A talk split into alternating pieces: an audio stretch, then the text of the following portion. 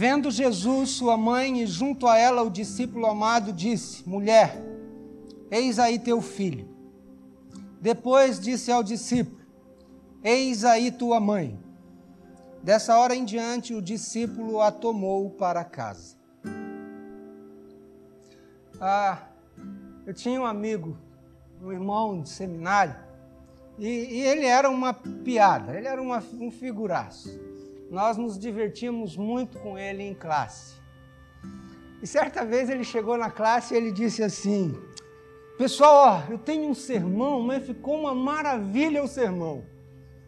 O sermão está excelente, eu preciso de uma ajuda de vocês. Não, o que, que foi, Dudu? Eu preciso achar um texto para esse sermão agora.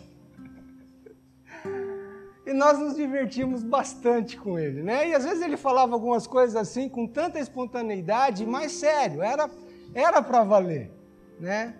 E dificilmente a gente sabia quando ele estava brincando, quando ele estava falando sério.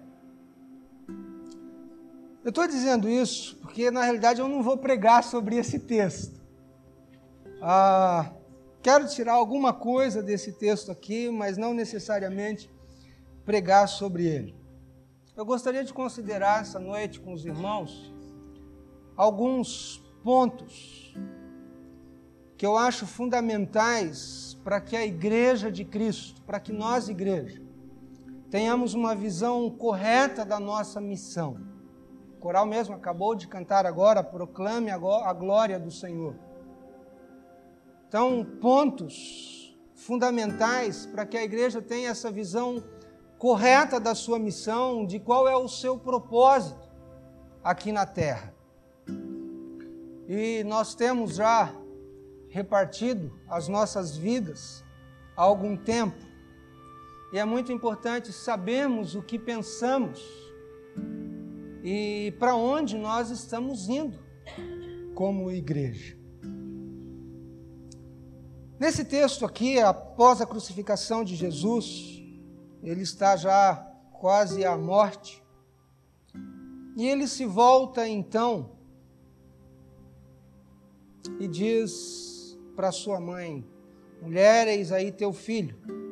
E diz a João, discípulo amado: Eis aí tua mãe. E dessa hora em diante o discípulo a tomou para si. Irmãos, ao, ao olhar para nós aqui, ao olhar para a igreja, nós vemos pessoas tão diferentes. Nós devemos ter aqui pessoas até mesmo de várias partes do Brasil. Pessoas com vidas diferentes, pessoas de famílias diferentes, de regiões geográficas diferentes, faixas etárias diferentes. Dá uma olhada, olha quantas idades nós temos aqui dentro. Mas pessoas que foram colocadas na vida umas das outras foram colocadas na vidas, nas vidas umas das outras por providência de Deus. João e Maria aqui é mais ou menos isso. Na hora da morte, é a ele, é a João que Jesus confia a sua mãe. Se você abrir a sua Bíblia em Mateus 13, 55, você vai ver lá o nome de quatro irmãos de Jesus. E vai ver lá também que ele tinha irmãs. Pelo uso do plural, nós deduzimos pelo menos duas. No mínimo duas. Então, pelo menos seis irmãos Jesus tinha. Mas não foi a nenhuma dessas seis que Jesus disse: olhem agora por sua mãe. Mas foi a João. Alguém aparentemente estranho à família. Mas eu vejo nesse texto aqui uma lição muito profunda para nós. Ali naquele momento, diante da cruz, foram criados novos relacionamentos. A cruz criou um relacionamento e um relacionamento familiar. Porque veja o que Jesus diz: mulher, eis aí o teu filho. né? E diz a ele: Eis aí tua mãe, mas não era. Mas foi criado agora um relacionamento familiar. E ao olhar para a igreja, irmãos, não fosse a cruz de Cristo, muitos de nós aqui nunca nos cruzaríamos, nunca passaríamos pela vida um do outro nós nunca seríamos aproximados uns dos outros, não fosse a cruz de Cristo. E na realidade a igreja é isto. A igreja nos aproxima uns dos outros. Pessoas que talvez deveriam ter vidas completamente diferentes, talvez por seu nível cultural, talvez por seu nível intelectual, talvez por seu nível econômico, que nunca se cruzariam, que nunca estariam juntas, agora passam a repartir a mesma vida em Jesus Cristo. Mas ao olharmos para a igreja também, o que é a igreja para muitos hoje em dia? Para muitos, hoje, a igreja é uma empresa, é um negócio. Né? Talvez o sucesso que não faria numa empresa, acha que na igreja é possível fazer. Não é difícil abrir uma igreja. Qualquer quitanda que fechou as portas aí, de repente você olha e está lá uma placa de igreja às vezes com os títulos mais esdrúxulos, né? A revista, uma revista publicou há meses atrás aí um nome, cento e poucos nomes de revistas. Tem igreja até que chama o cuspe de Cristo. Né? Ah, aí a pessoa se intitula, auto-intitula pastor, ou bispo, ou é, missionário, ou apóstolo, que quer que seja aí, né? E, e inicia. Para uns, igreja é isso. Mas o que é uma igreja? Para alguns, igreja é um lugar onde as pessoas vão para que algumas coisas aconteçam. Para outros, igreja é um prédio ou é uma denominação, uma instituição Irmãos, na realidade existem vários tipos de igreja. Ah, existe a igreja chamada clube. Sabe qual é a igreja clube? A igreja clube é aquela que as pessoas vão para entretenimento. Eu já ouvi pessoas dizerem assim: quando eu preciso de uma carga espiritual, então eu vou lá naquela igreja que é fogo, né? É avivada, é. Então eu vou lá, parece bateria descarregada, né? Precisa de uma carga. Então vai lá na igreja tal para receber uma carga espiritual. E, e a igreja, então, é, é, é, é um entretenimento. As pessoas não elas não têm compromisso umas com as outras, elas não têm compromisso nenhum com a própria igreja, né? Ah, ela mal conhece as pessoas que estão ao redor dela, ela está indo lá por quê? Pelo que está sendo oferecido a ela, pelo entretenimento que está sendo proporcionado a ela. Ou seja, ela vai por mera conveniência social. A igreja clube. Existe a igreja associação. A igreja associação é aquela igreja que as pessoas se reúnem ou se unem e elas buscam o bem comum. Elas se ajudam umas às outras, elas se apoiam umas às outras, mas é um grupo fechado elas não têm qualquer compromisso ou nenhum compromisso com o mundo. Elas não têm nenhum compromisso com aquilo que o coral acabou de cantar, proclamar a glória do Senhor, né? elas querem ajudar umas às outras, apoiam umas às outras, se esforçam umas pelas outras, mas aqueles que não fazem parte da associação são excluídos. Já ouviu falar da igreja colégio interno? Quantos aqui estudaram num colégio interno? Tem alguém que estudou, chegou a estudar num colégio interno? Tem, tem. Ó, temos pessoas aqui que estudaram num colégio interno. A, a igreja colégio interno é aquela igreja cheia de regras e cheia de policiamento, né? É, é a igreja da microética. Que é isso, a igreja da microética? É, ela fica olhando se fulano tá com o batom, se fulano tá com o batom um pouquinho exagerado. Ela fica olhando se tá de calça comprida ou tá de saia. Então, olha muitos aspectos do comportamento, né? mas não olha a vida mesmo da pessoa. Então, põe regra para isso, põe regra para aquilo, põe regra para aquilo outro. É a igreja colégio interno. Existe a igreja gueto. A igreja gueto é aquela, é parecida com a da associação.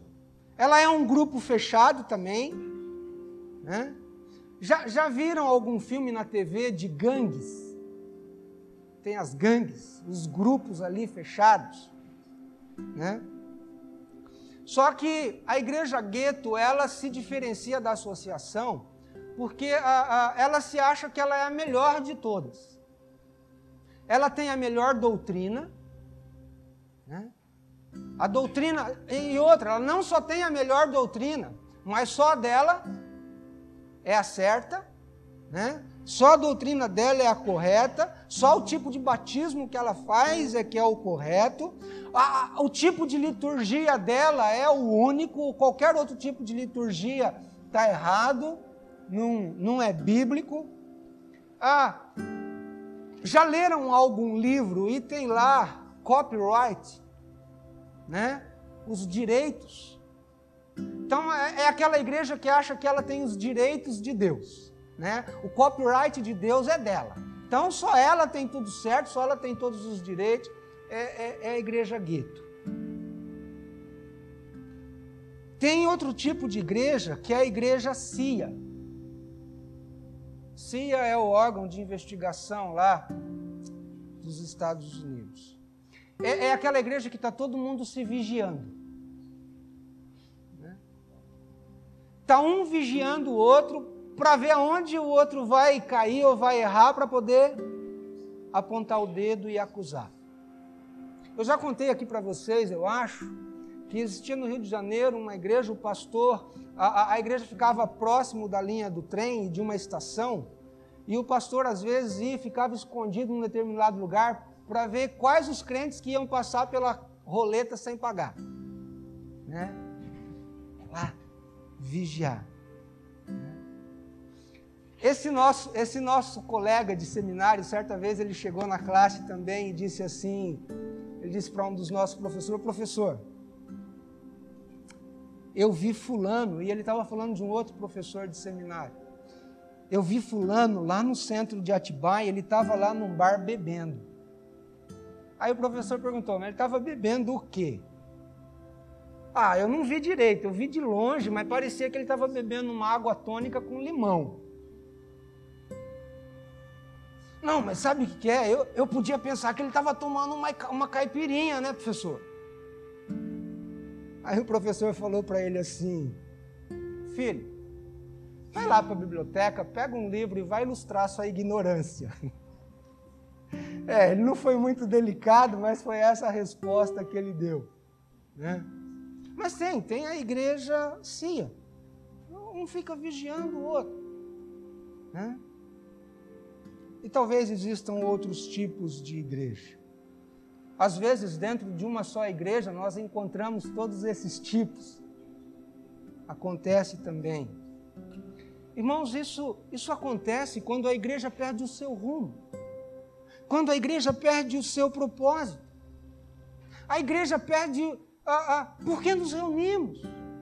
O que nós estamos fazendo aqui? Para que temos um culto? Para que uma escola dominical? Para que as nossas reuniões? Para que os nossos encontros?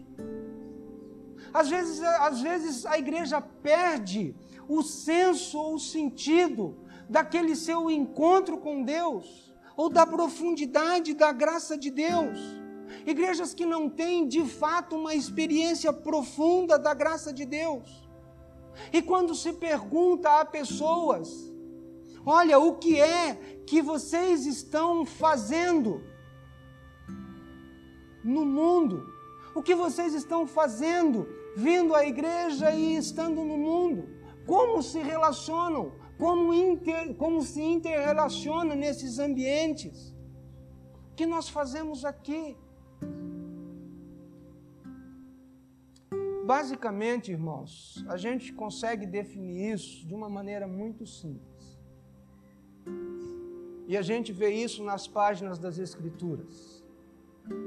A igreja se reúne basicamente por dois motivos. Ou deve se reunir.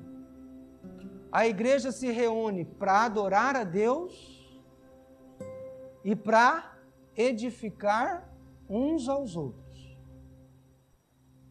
e a igreja sai para proclamar. Irmãos, basicamente é isso que a igreja tem que fazer. A igreja se reúne para adorar e para se edificar, para edificar uns aos outros, e ela sai para proclamar o Evangelho.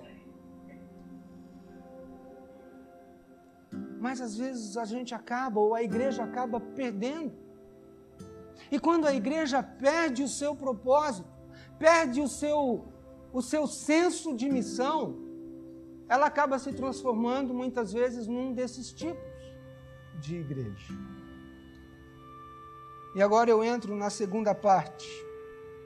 O que é uma igreja? O que são vocês? O que somos nós? E na minha definição de igreja, aquilo que eu posso sintetizar do que vejo na palavra de Deus, eu definiria a igreja como um grupo de pessoas. Igreja é um grupo de pessoas que conheceu a graça de Deus na pessoa de Jesus Cristo. Um grupo de pessoas que, através da cruz de Cristo, conheceu a sua graça, creu nele de todo o coração e comprometeu a sua vida com ele. Uma definição talvez muito simples. Mas acima de tudo, igreja é um grupo de pessoas que teve uma experiência com Deus, que conheceu a Jesus Cristo, que provou a salvação que Jesus Cristo e somente Jesus Cristo pode oferecer e proporcionar ao homem. Mas não somente isso. É um grupo de pessoas que experimentou que passou por essa experiência, que conheceu a Jesus Cristo, que provou o que é a salvação em Jesus Cristo, mas que agora está comprometida com o propósito de Deus de servir uns aos outros para a edificação da igreja e de proclamar essa mensagem àqueles que estão perdidos sem Jesus Cristo. Primeira coisa que nós deveremos, deveríamos gravar: a igreja não foi um acidente de percurso. Em Efésios, capítulo 1, versículo 4.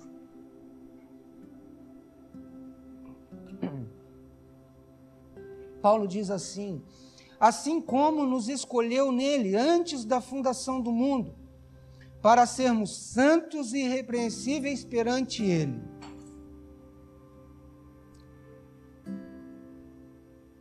Essa é uma das passagens mais fantásticas que trata da origem, que tratam da origem da igreja.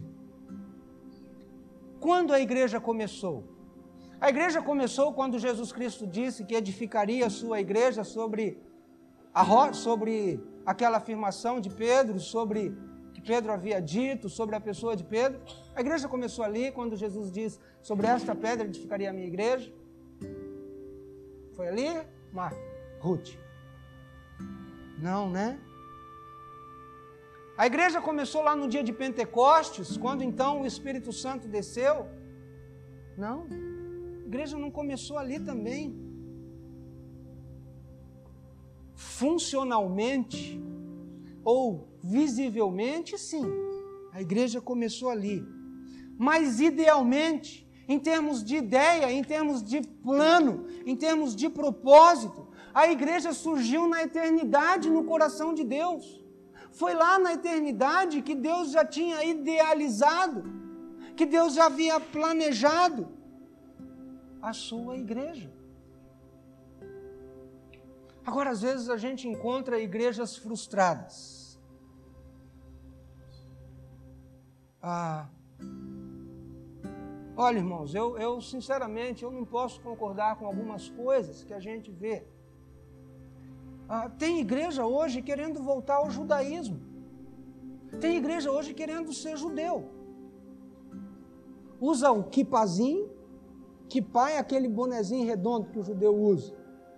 Né? É, aquele lá é bom para pessoas como eu, assim, né? Essa tampa parte aqui. Ah, mas pessoas usando aquilo. Põe o mesuzá lá, o mesuzá são umas caixinhas que tem a lei lá na porta celebram todas as festas dos judeus. Irmão, sabe sinceramente como isso soa para mim? E, soa assim: olha, eu estou frustrado em ser igreja. Eu queria ser judeu, eu queria ser povo judeu, mas eu não sou. Sabe, parece, isso parece uma, uma frustração. Parece assim: a, a, a, a igreja, a igreja foi um plano B de Deus. Não deu certo o plano A. Deus escolheu Israel e Israel falhou, Israel frustrou o plano de Deus. Então agora Deus veio com o plano B e não.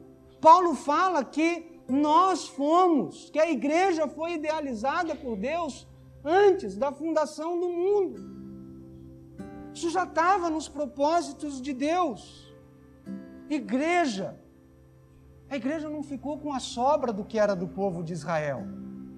Nós não precisamos voltar a fazer o que Israel fazia para recebermos as bênçãos de Deus. Igreja é propósito e plano de Deus hoje. E você foi colocado nesta igreja.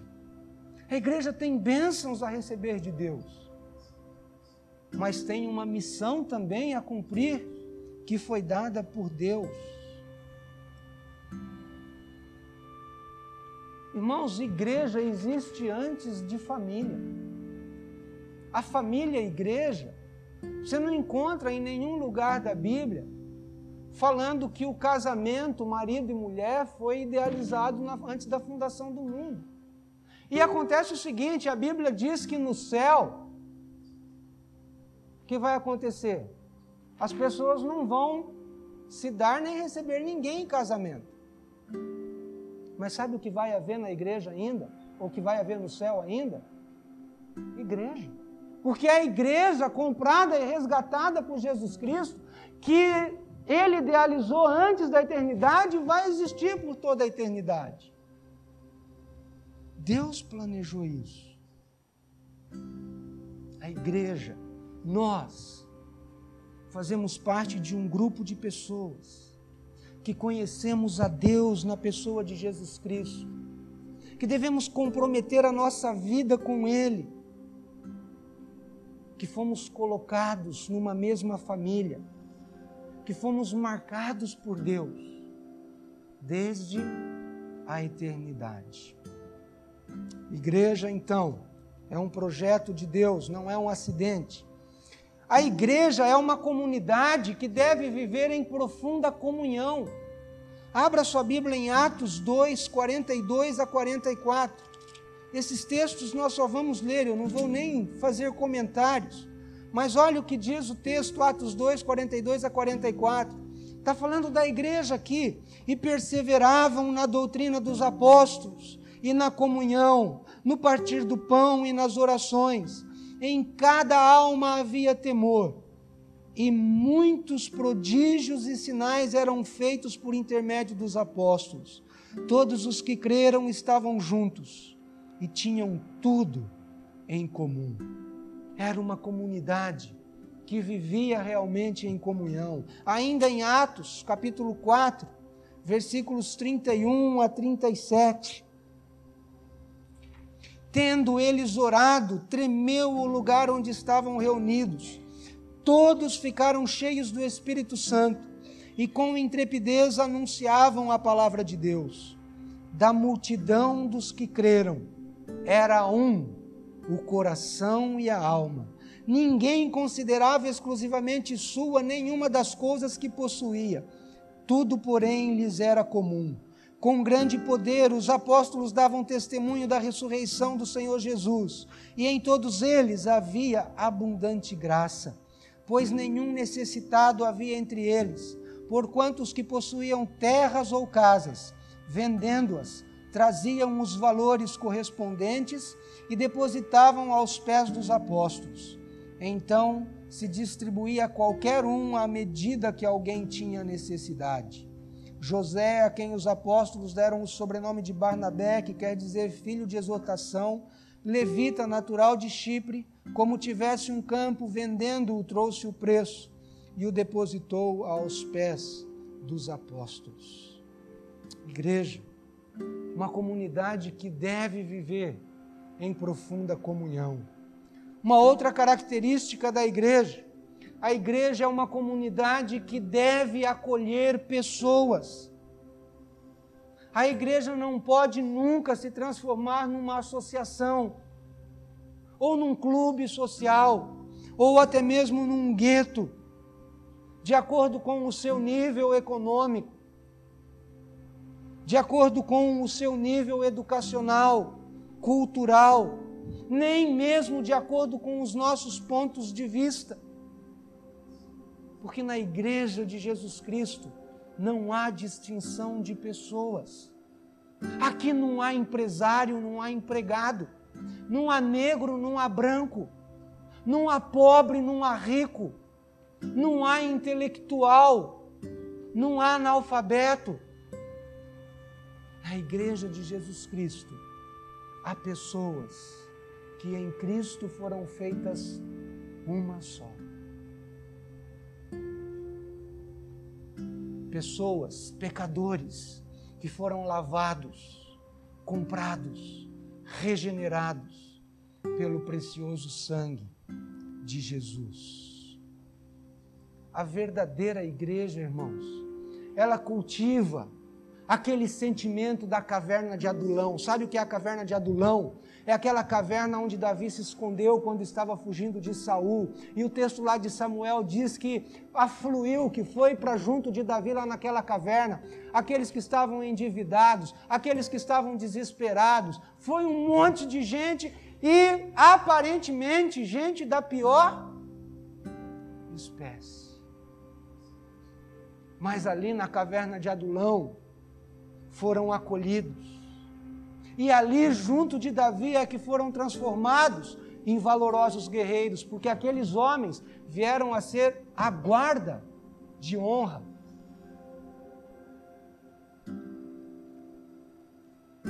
De Davi, do rei Davi.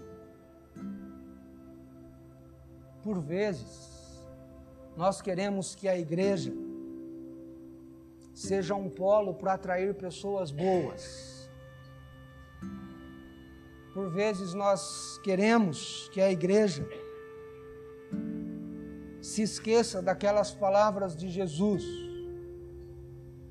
Os sãos não precisam de médico, mas os que precisam de médico são aqueles que estão doentes, enfermos. Se a pessoa é boa, se ela se julga boa, ela não precisa de médico. E Jesus disse que ele veio para aquele que estava perdido.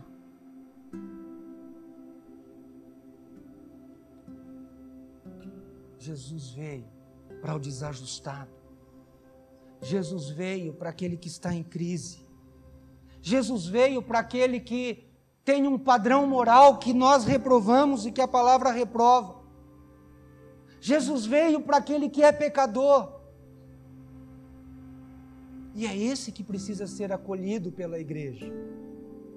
Para que então o Senhor Jesus, sim, o transforme. Para que pelo poder do Evangelho essa vida seja transformada. Muitas vezes a igreja se torna muito mais censora do que amiga, do que acolhedora. É, é, é marcante, irmãos. Leia a vida de Jesus, leia sobre o ministério de Jesus.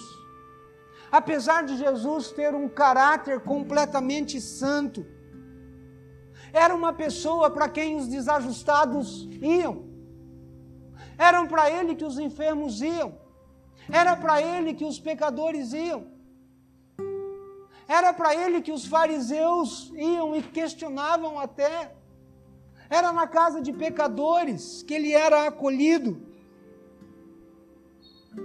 E apesar de não concordar com a conduta, com o pecado daquelas pessoas, mas ele as acolhia com amor Naquela época, ninguém bateria a porta de um fariseu para pedir ajuda, mas recorriam a Jesus.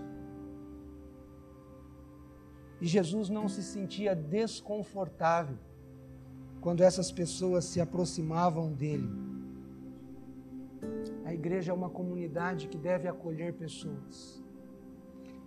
A igreja é também a família de Deus. Abra ainda a sua Bíblia em Efésios. Capítulo 2, versículo 19. Assim, já não sois estrangeiros e peregrinos, mas concidadãos dos santos, e sois da família de Deus. Irmãos, foi exatamente isso aqui que a gente vê acontecendo lá diante da cruz, com Maria e João. Não sois mais estrangeiros, mas agora vocês são da família de Deus. E o texto que nós lemos lá em João 19 mostra isso. A cruz estava criando uma nova família. A cruz reúne pessoas sem nenhuma similitude de vida. A cruz reúne pessoas que aparentemente não têm nada em comum. Porque a cruz nos torna iguais. A cruz nos faz sermos comuns em Jesus Cristo. Jesus não confia a sua mãe aos seus irmãos, mas a João. E nós precisamos nos ver como família. Nós precisamos nos ver como esse lugar onde os nossos temores podem ser expostos onde sabemos que ao invés de sermos recriminados, vamos ser acolhidos e apoiados e ajudados. A igreja precisa ser este lugar onde nos sentimos encorajados, onde nos sentimos ah, estimulados a viver a vida cristã. Este lugar onde crescemos, onde somos edificados pelo convívio uns com os outros porque a cruz cria esse vínculo. Irmãos, eu vou dizer algo aqui agora, eu vou explicar. Mas tem pessoas que se convertem primeiro à igreja, antes de se converterem a Jesus Cristo. Acho que, num certo sentido, isso não é errado, não. Eu não estou falando aqui a, a às vezes a gente fica muito fascinado, né? Vezes a gente vai visitar alguma igreja e você, nossa, mas tal igreja tem isso. Nossa, mas tal igreja tem aquilo. Nossa, mas tal igreja faz isso. E tal igreja faz aquilo. Não, eu não estou falando desse tipo de, de fascinação, não. Às vezes as pessoas se convertem aos programas e às atividades da igreja. Eu estou me referindo quando alguém entra na igreja e sente o amor das pessoas. Quando alguém entra na igreja e sente que tem outras pessoas interessadas nela, se importando com ela, ela se sente amada, ela se sente acolhida. Irmãos, às vezes o que o pastor prega aqui a pessoa nem entendeu direito. Às vezes o que o pastor falou é, entrou por um ouvido e saiu pelo outro. Ela, ela viajou durante a pregação o tempo todo. Mas ela saiu impactada, porque ela viu na vida daquelas pessoas ali sinceridade no culto a Deus. Ela viu sinceridade naquelas pessoas, no amor a Deus. Ela pode não ter entendido a mensagem, a pregação, a palavra falada, mas ela entendeu a atitude daquele povo para com ela. Ela viu na atitude daquele povo refletido o amor de Deus para com ela. E isso ela entende. Num mundo onde as pessoas estão cada vez mais isoladas, mais egoístas, mais preocupadas consigo mesmas. Quando elas veem isso, quando elas sentem isso, quando elas percebem isso na igreja, isso as toca. Isso fala alto com elas. Elas veem a alegria daquelas pessoas em estarem ali. Elas verem, elas veem o entusiasmo, elas veem o amor daquele povo uns para com os outros. Quando a igreja é uma família. Quando a igreja vive como uma família, num mundo marcado por divisões, num mundo marcado por gente amargurada, num mundo marcado por gente rabugenta até, num mundo marcado por gente machucada, por gente desajustada. Quando a pessoa entra na igreja e vê que ali há pessoas que verdadeiramente se amam, e demonstram esse amor para com ela também, elas se sentem acolhidas. E você já pregou uma boa parte do Evangelho com isso. Isso é um desafio para nós. Valorizarmos mais os nossos laços familiares. Valorizarmos mais o nosso relacionamento de fato como irmãos em Cristo valorizarmos mais a nossa filiação. Somos filhos de Deus. Eu, às vezes, tenho os jovens, os pessoal do, do conjunto de louvor, aí da equipe de louvor, sabe o quanto eu sou crítico, às vezes, com alguns cânticos. E eu me preocupo mesmo, e sou crítico às vezes com a letra, com as letras de alguns cânticos. Ela tem alguns cânticos, né, que põe Deus assim, e Deus está entronizado, e está nas alturas, e está isso. Não que Deus não esteja, mas nós precisamos cantar e celebrar também aquele Deus que está em nós, aquele Deus que vive em nós, aquele Deus que está entre nós, no nosso meio que faz parte dos nossos relacionamentos. Eu lembro das palavras de Jesus: Olha, quando vocês fizerem isso a um desses pequeninos, a mim, vocês estão fazendo. É enxergar Deus na vida uns dos outros. Não que sejamos deuses, mas enxergar a pessoa de Deus uns nos outros. A vida cristã ela é individual. Eu não posso viver a fé da minha esposa, nem posso viver a fé dos meus filhos. Mas a vida cristã não é individualista. Eu já disse aos irmãos aqui: crente sem igreja é órfão. Crente sem igreja porque se igreja é uma família e ele não faz parte de uma, ele é órfão, ele está sozinho, ele está abandonado. Nós somos chamados, fomos chamados para viver em grupo e para viver em família e como família.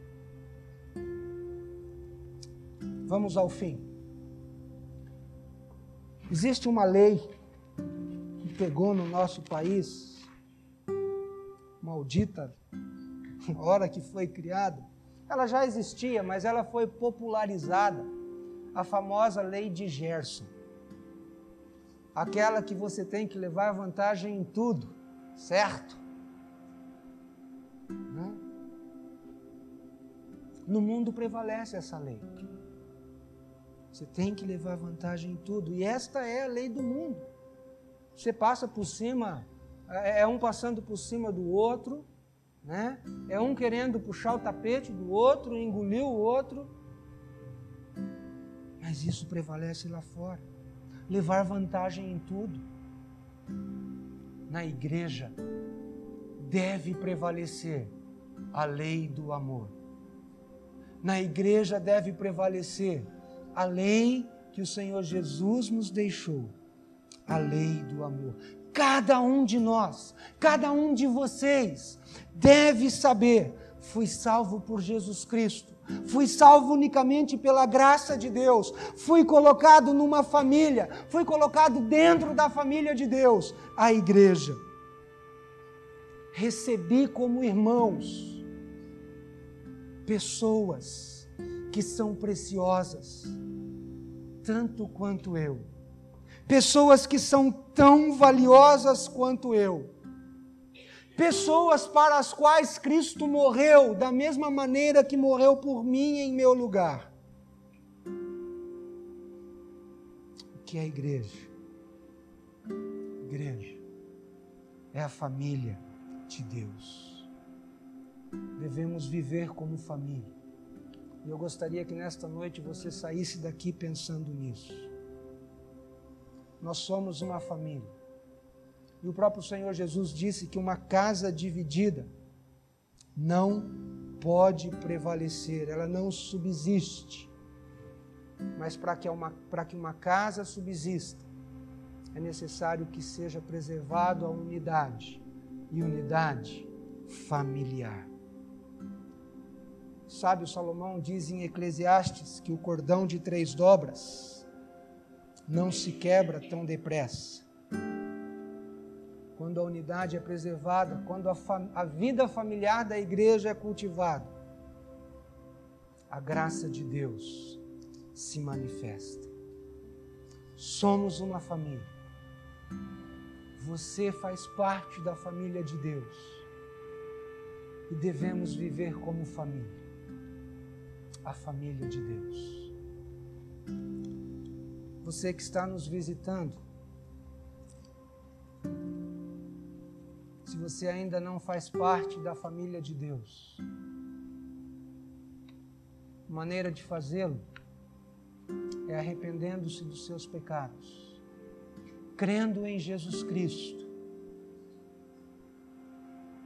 recebendo a graça dele em sua vida confessando os seus pecados, pedindo que Ele pague. E Ele já fez isso, Ele já pagou na cruz o preço pelos seus pecados. Recebê-lo como seu Salvador e assumir o compromisso de viver para Ele. Você pode fazer parte da família de Deus, desfrutar de todas as bênçãos de Deus também e especialmente ter a certeza e a garantia da vida eterna, vida com Deus, vida com a família de Deus por toda a eternidade. E sinto informar-lhe também que se você ainda não fez isso, você não faz parte da família de Deus. E está condenado a viver eternamente separado dele e também da sua família. Pense nisso. Que Deus nos abençoe. Amém?